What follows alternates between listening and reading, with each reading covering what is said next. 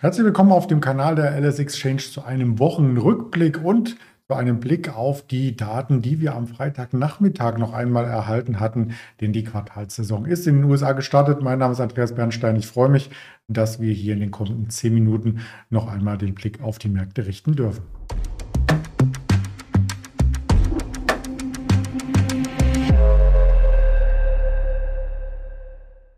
Das Ganze als Präsentation vorbereitet, da die Börse geschlossen hat und damit auch die LS Exchange, gibt es kein Interview heute, sondern von mir einen Blick auf die Zusammenhänge und vielleicht auch so ein paar Hintergründe, die bisher zumindest hier im Kanal noch nicht äh, zur Geltung kamen. Das Ganze ist keine Handelsempfehlung, keine Anlageberatung, nur als objektive Darstellung der Fakten zu sehen. Ich beginne mit einem Start, mit dem Start äh, zum DAX erst einmal oder vom DAX besser gesagt, denn der hat auf einem Rekordhoch nicht nur geschlossen, sondern ein neues Rekordhoch im Sinne von Jahreshoch erzielt. Und wir schauen ja bei Rekorden immer nur auf die letzten Wochen und Monate.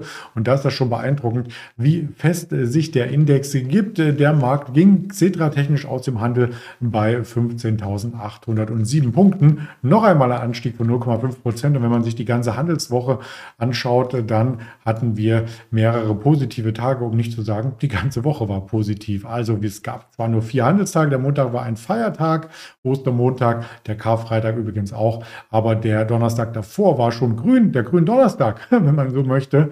Und dann die nächsten vier Handelstage auch allesamt im Plus, wenn auch nicht stark, wenn auch nicht mit hoher Volatilität, aber trotzdem im Plus. Und das reichte insgesamt, um den Markt auf Wochensicht hier im Mittelfeld erscheinen zu lassen. Der DAX ziemlich genau in der Mitte mit einem Plus auf Wochensicht von 1,34 Prozent. Das war weitaus höher als die Wall Street Indizes. Da kommen wir nachher nochmal äh, kurz drauf zu sprechen auf die Wall Street, denn da ging die Quartalssaison los. Der Nasdaq so viel schon vorab durch das Minus am Freitag ist das Wochenplus zusammengeschmolzen auf nur noch 0,13 Prozent. Wenn man sich den gesamten Monat jetzt anschaut, wir hatten es hier schon mal ganz kurz im Bild unten äh, gesehen, ist er positiv, also der April im DAX jetzt mit 1,14 Prozent auf der Plusseite. Das sind keine großen Ausreißer mehr. Wir hatten auch im März nur in Anführungsstrichen ein Plus von 1,4 Prozent, im Februar plus 1,59 Prozent. Aber insgesamt hat damit im laufenden Jahr der DAX schon sein statistisches Mittel übererfüllt und liegt mit über 12 Prozent im Plus.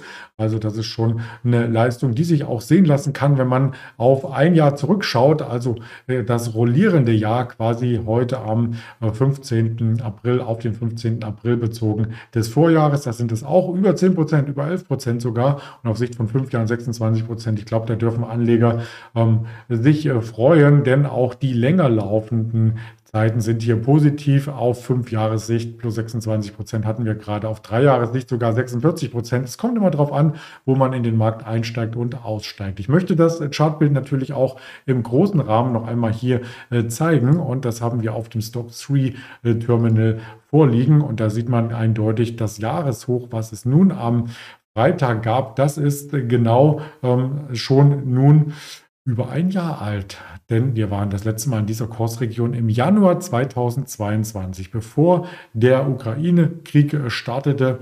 Da waren wir also auf diesem Level, als ob der Ukraine-Krieg vergessen ist. Das wollen wir natürlich nicht so sehen, aber man könnte kurstechnisch natürlich so argumentieren, dass das alles eingepreist ist und die Börse das zumindest nicht mehr negativ wahrnimmt. Jetzt ist es gar nicht mehr so weit bis zu den Allzeithochs, 16.300 ungefähr, also noch rund ähm, ja, 4, 5 Prozent und dann wären wir tatsächlich am Allzeithoch. Und das ganz langfristige Bild im DAX, da haben wir natürlich immer auch immer wieder herbe Rückschläge gesehen. 2020 Corona, 2021 der Ukraine-Krieg, aber trotzdem ähm, ist der Markt hier sehr resolut dagegen gewesen und kann sich immer wieder aufrappeln und nach oben schauen. Von diesen kurzfristigen und auch langfristigen Chartbildern jetzt noch einmal in die Börsenwoche hineingeschaut. Was hat sich denn da an Themen ereignet? Was waren denn die ausschlaggebenden Zahlen, die wir bekommen hatten? Am Montag wurden noch einmal die Arbeitsmarktdaten aus den USA reflektiert vom Freitag. Da konnte die Börse gar nicht reagieren. Die Wall Street hat das am Montag nachgeholt und sich dann nachgefreut auf den Mittwoch. Da gab es die Verbraucherpreise aus den USA und der Verbraucherpreisanstieg ist weiter gebremst. Das waren jetzt insgesamt neun Monate in Folge, wo die Verbraucherpreise weniger stark als jeweils im Vormonat ansteigen. Sie steigen immer noch an, aber jetzt nur noch um 5 Prozent. Im Vormonat waren es 6 Prozent. Also das war schon ein erstes Aufatmen. Die Inflation ist ist gar nicht mehr so hoch, ähm, wie wir das noch vor wenigen Monaten gesehen haben. Am Donnerstag kamen dann die Erzeugerpreise hinterher. Also in der Kette der Produktion ist ja nachgelagert oder ganz hinten vor den Konsumenten sozusagen der Verbraucherpreis ausschlaggebend für die Inflationsmessung und am vorderen Band der Kette die Erzeugerpreise. Davor natürlich noch die Rohstoffpreise, aber dann kommen auch gleich die Erzeugerpreise und die sind auch nachgebend, also immer noch steigend, aber jetzt nur noch um 2,7 Prozent. Die haben also sage und schreibe um 1,9 Prozentpunkte ähm, weniger notiert als noch im Vormonat. Die kommen ordentlich zurück und das hat dafür gesorgt, dass eben die US-Börsen als Basis dieser Daten erst einmal positiv reagierten, dann aber auch ein bisschen ihre Gewinne abgeben, weil ein Grund war zum Beispiel die Quartalsaison vor der Tür stand und das war das Bild, was wir bis äh, in der Berichterstattung am Freitagmittag mit dem Georg, also gern nochmal ins Archiv schauen, immer wieder gezeigt hatten. Es gab nämlich bis zum Freitag immer noch die Daten aus dem Quartal des Vorjahres 2022, viertes Quartal, äh, zu begutachten und ab dem Freitag startet eben die Quartalsberichterstattung vom ersten Quartal 2023. Und den Auftakt machten die Banken, insbesondere JP Morgan Chase, Citigroup, äh, BlackRock, Wells Fargo und die haben überrascht. Nun waren die Erwartungen nicht sonderlich hoch. Vielleicht lag es auch daran, dass es dann eine Überraschung gab. Die Fettzinserhöhung, die es gab, die beflügelten erstmal die Banken, weil man eben höhere Zinserträge hat. Wenn ich das hier mal äh, vortragen darf, im ersten Quartal hat JP Morgan 12,6 Milliarden Dollar verdient. Das sind 11,4 Milliarden Euro und das sind 52 Prozent mehr als noch im selben Zeitraum als vor einem Jahr. Also das ist schon ein ordentlicher Aufschwung. Das hatte man nicht erwartet und insbesondere der Zinsüberschuss, der war grandios, muss man sagen, denn der sprang um die Hälfte auf 20,8 Milliarden an und damit hat man äh, quasi ein Viertel mehr verwaltete Erträge und das sind eben dann jetzt 39,3 Milliarden äh, Dollar. Und das hat äh, quasi nicht nur den Kurs nach oben getrieben, sondern auch die ganze Branche erst einmal äh, beflügelt, insbesondere auch, weil man äh, mit den Quartalzahlen jetzt diese negativen Dinge, die wir noch vor vier Wochen am Markt ähm, zur Geltung gebracht hatten, mit der drohenden Bankenkrise erst einmal vom Tisch gewischt hat. Also eine solide Kapitalbasis. Die Rückstellungen wurden erhöht, ja, aber insgesamt ähm, hat man keine Risse im Bankensystem, wie es im Handelsblatt stand, gespürt. Also die Gewinnsprünge sind vorhanden und das äh, zeigt sich dann letzten Endes auch an den Kursen. Am Freitag war äh, JP Morgan deutlich im Plus 7,5 Prozent, hat den Dow Jones dominiert, auch auf Wochensicht. Einer der Wochengewinner oder der größte Wochengewinner war JP Morgan Chase im Vorfeld ein bisschen verhalten. Deswegen habe ich die letzten Handelstage hier auch nochmal mit reingenommen und dann als die Zahlen gemeldet worden, ging es ordentlich nach oben. Ja, es gab zwischenzeitlich ähm, bei JP Morgan immer mal wieder das Gefühl, dass die Aktie nach unten wegdriften könnte. Wir schauen uns gleich das Chartbild auch noch einmal ähm, an im Stock 3 Terminal. JP Morgan äh, Chase äh, 7,55 Prozent. Ich hatte es gerade erwähnt am Freitag in Dollar. Wir schauen uns aber ähm, den Chart nicht in Dollar unbedingt an, sondern in der Euro-Notierung, damit wir auch direkt wechseln könnten, falls jemand hier sagt, ach, das ist eine interessante Aktie, die kann man sich auch mal anschauen für das eigene Depot. Also insofern jetzt die Euro-Notierung 126, das ist der Sprung vom Freitag, den man hier sieht. Und wenn man das insgesamt jetzt über die letzten Wochen zurück ähm, datiert, dann sieht man zwei große Bewegungen. Die eine im letzten Jahr, als die Zinsen erhöht wurden, ist schon einmal die Aktie und auch alle weitere Banken in den USA stark angestiegen, weil eben die Zinsen anstiegen. Also genau diese Zinserträge, die ich gerade dargestellt hatte, das war das Hauptargument für steigende Kurse bei Bankaktien. Und ja, dann ging es wieder ein kleines Stück nach unten, weil eben das ein zweischneidiges Schwert ist. Das möchte ich kurz erläutern. Wenn die Zinsen zu stark steigen, dann ist das vielleicht schön für die Erträge der Einlagen. Also jeder, der ein Tagesgeldkonto hat, der freut sich natürlich über Zinsen, aber auf der anderen Seite, die Banken haben ja noch mehrere Geschäftsfelder, ist das kontraproduktiv für die Kreditvergabe, weil dann weniger Kredite in Anspruch genommen werden, wenn man sich in ein Unternehmen versetzt und die müssten dann 5% oder vielleicht auch 10% Zinsen zahlen, dann überlegen die sich dreimal, ob sie einen Kredit aufnehmen. Und das ist eben auch ein riesen Geschäftsfeld. Und deswegen zu hohe Zinsen sind nicht gut, zu niedrige sind auch nicht gut. Und genau in der Mitte notiert ist auch der Kurs von JP Morgan Chase und hat erstmal hier äh, frohlockt. Schaut man sich die Analystenkommentare an, die haben wir hier auch mal mitgebracht, gibt es ähm, diverse Kaufempfehlungen. RBC zum Beispiel, ähm, Barclays hat gesagt, äh, kaufen, auch eine Morgan Stanley, Konkurrent aus den USA, eine Oppenheimer, Wells Fargo, haben alle von sich gegeben innerhalb der letzten vier Handelswochen, dass man JP Morgan Chase kaufen könnte ja, aus ihrer Sicht.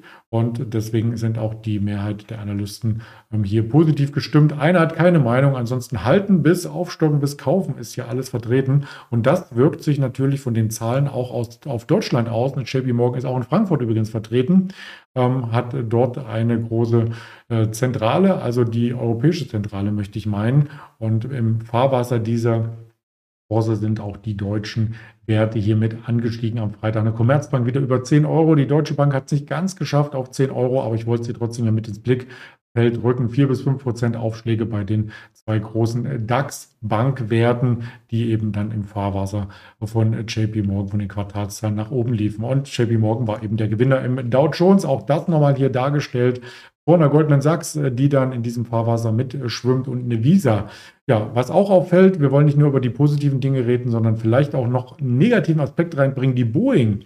Boeing am Freitag stark unter Druck. Man sieht hier, der größte Abschlag im Dow Jones über 5%. Das liegt daran, dass es hier Mängel bei Maschinen gibt. Und wieder der Typ 737 MAX hm. Hat man da nicht ein Déjà-vu? Hatten wir das nicht schon in den letzten Jahren oft genug äh, durchexerziert? Also es ist auf alle Fälle nur eine Maschine. Soweit könnte ich das aus meiner ähm, Perspektive hier einmal äh, darstellen. Und deswegen ist der Kost zwar stark unter Druck geraten erst einmal und technisch, wenn die 180 äh, fällt, könnte hier auch noch weiteres Abwärtspotenzial drohen. Aber ich glaube, von der Tragweite her wankt ja nicht die ganze Firma Boeing, sondern es betrifft eben einen Flugzeugtyp. Und wenn man sich andere Nachrichten anschaut aus den letzten Wochen, bestellen ja ganz viele Airlines immer wieder was bei Boeing, nicht unbedingt die Maschine, sondern auch andere. Zum Beispiel Upgrade der Flotte von 200 Maschinen äh, wird bei Ryanair verhandelt. Und ich glaube, die sind auch schon fast unterschriftsreif, werden wir in der nächsten Woche vielleicht nochmal als extra Thema auf den Tisch packen. Und auch äh, Lufthansa will mit größeren Flugzeugen dann eben die Flotte äh, von Frankfurt nach New York und logischerweise auch zurück hier aufrüsten. Also da wird ganz viel bestellt und ich glaube, wenn man sich die Wachstumsraten anschaut, die Umsätze der verschiedenen Regionen, da ist Boeing ja weltweit gut aufgestellt, auch wenn sie vielleicht in den USA nicht großartig wachsen, haben sie zumindest in Asien, Lateinamerika, auch in Kanada und in Afrika ein riesiges äh, Potenzial aufgezeigt. Und man muss das deswegen vor dem Hintergrund des Gesamtunternehmens äh, sich anschauen. Boeing konkurriert ja zum Beispiel mit einer Airbus und ist in diesem Jahr schon schlechter gelaufen. Jetzt ist immer die Frage, kauft man, wenn eine bestimmte Branche äh, gesucht wird, diejenigen, die ein bisschen schlechter gelaufen sind, weil man Aufholpotenzial sieht, oder ähm, setzt man auf die Gewinner, die aber schon gut gelaufen sind, wie eine Airbus mit 13,7 Prozent in diesem Jahr, ein DAX-Unternehmen, was aber besser oder ein im DAX notierendes Unternehmen, was aber schon besser gelaufen ist als der DAX? Das ist die Frage, die jeder für sich selber entscheiden muss. Wir blicken in der nächsten Woche übrigens auf weitere Quartalszahlen. Am Montag geht es mit einer Charles Schwab, mit dem größten Online-Broker aus den USA, hier ähm, äh, einher. Dann haben wir die First Bank ähm, und so weiter. Also mehrere Banken, kleinere Banken melden ihre Zahlen. Am Dienstag geht es dann mit der Bank of America aus dem Bankenbereich weiter. Die Netflix-Nachbörse Johnson Johnson, BNY Mellon. Äh, wir bekommen am Mittwoch ASML, Chipsektor Tesla, ganz, ganz wichtig. IBM, Alcoa, die hatten früher immer traditionell die Quartalsaison eröffnet, ein bisschen später jetzt ähm, dabei. Dann Donnerstag wieder aus dem Banksegment American Express, eine AT&T, eine Nokia, eine Procter Gamble und äh, genau am Freitag Procter Gamble und eine SAP. Also es kommen schon mehrere Unternehmen hier auf äh, den Kurszettel mit spannenden Meldungen. Insbesondere im Wirtschaftskalender finden sich dann auch noch volkswirtschaftliche Daten mal zusammengefasst. Montag dann der Bundesbank Monatsbericht. Wir bekommen Immobilienmarktindex ähm, aus den USA. Am Dienstag geht es dann weiter mit der ZDW-Umfrage. Hatten wir auch erst äh, vor vier Wochen. Logisch, kommt einmal im Monat der ZDW-Index und die Baubeginne aus den Vereinigten Staaten. 14.30 Uhr. Mittwoch dann wieder Bauleistung, die Verbraucherpreise aus der Eurozone werden nachgeliefert, die MBA-Hypothekenanträge, das Fed Beige Book, der Konjunkturbericht der amerikanischen Notenbank steht 20 Uhr auf der Agenda. Und dann zum Donnerstag Erzeugerpreise. Deutschland, Handelsbilanz, Eurozone und äh, das Verbrauchervertrauen aus den USA. Freitag habe ich auch noch mitgebracht, S&P Global, Einkaufsmanager, Indizes, verarbeitendes Gewerbe, Dienstleistungen, Gesamtindex einmal rund um die Welt. Ja, und das gilt natürlich auch für die Social-Media-Kanäle. Rund um alle Kanäle gibt es Informationen von der Alice Exchange.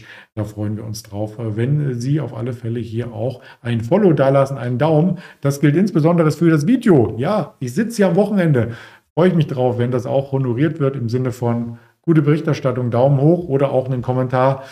Ah, wir hätten auch bis Montag warten können. Also, was auch immer, fühlen Sie sich frei, dies auch zu signalisieren und uns als Feedback wieder rüberzuspielen. In diesem Sinne wünsche ich jetzt ein schönes Restwochenende. Wir sehen uns Montag wieder im Interview mit einem Händler an der LS Exchange. Ihr Andreas Bernstein.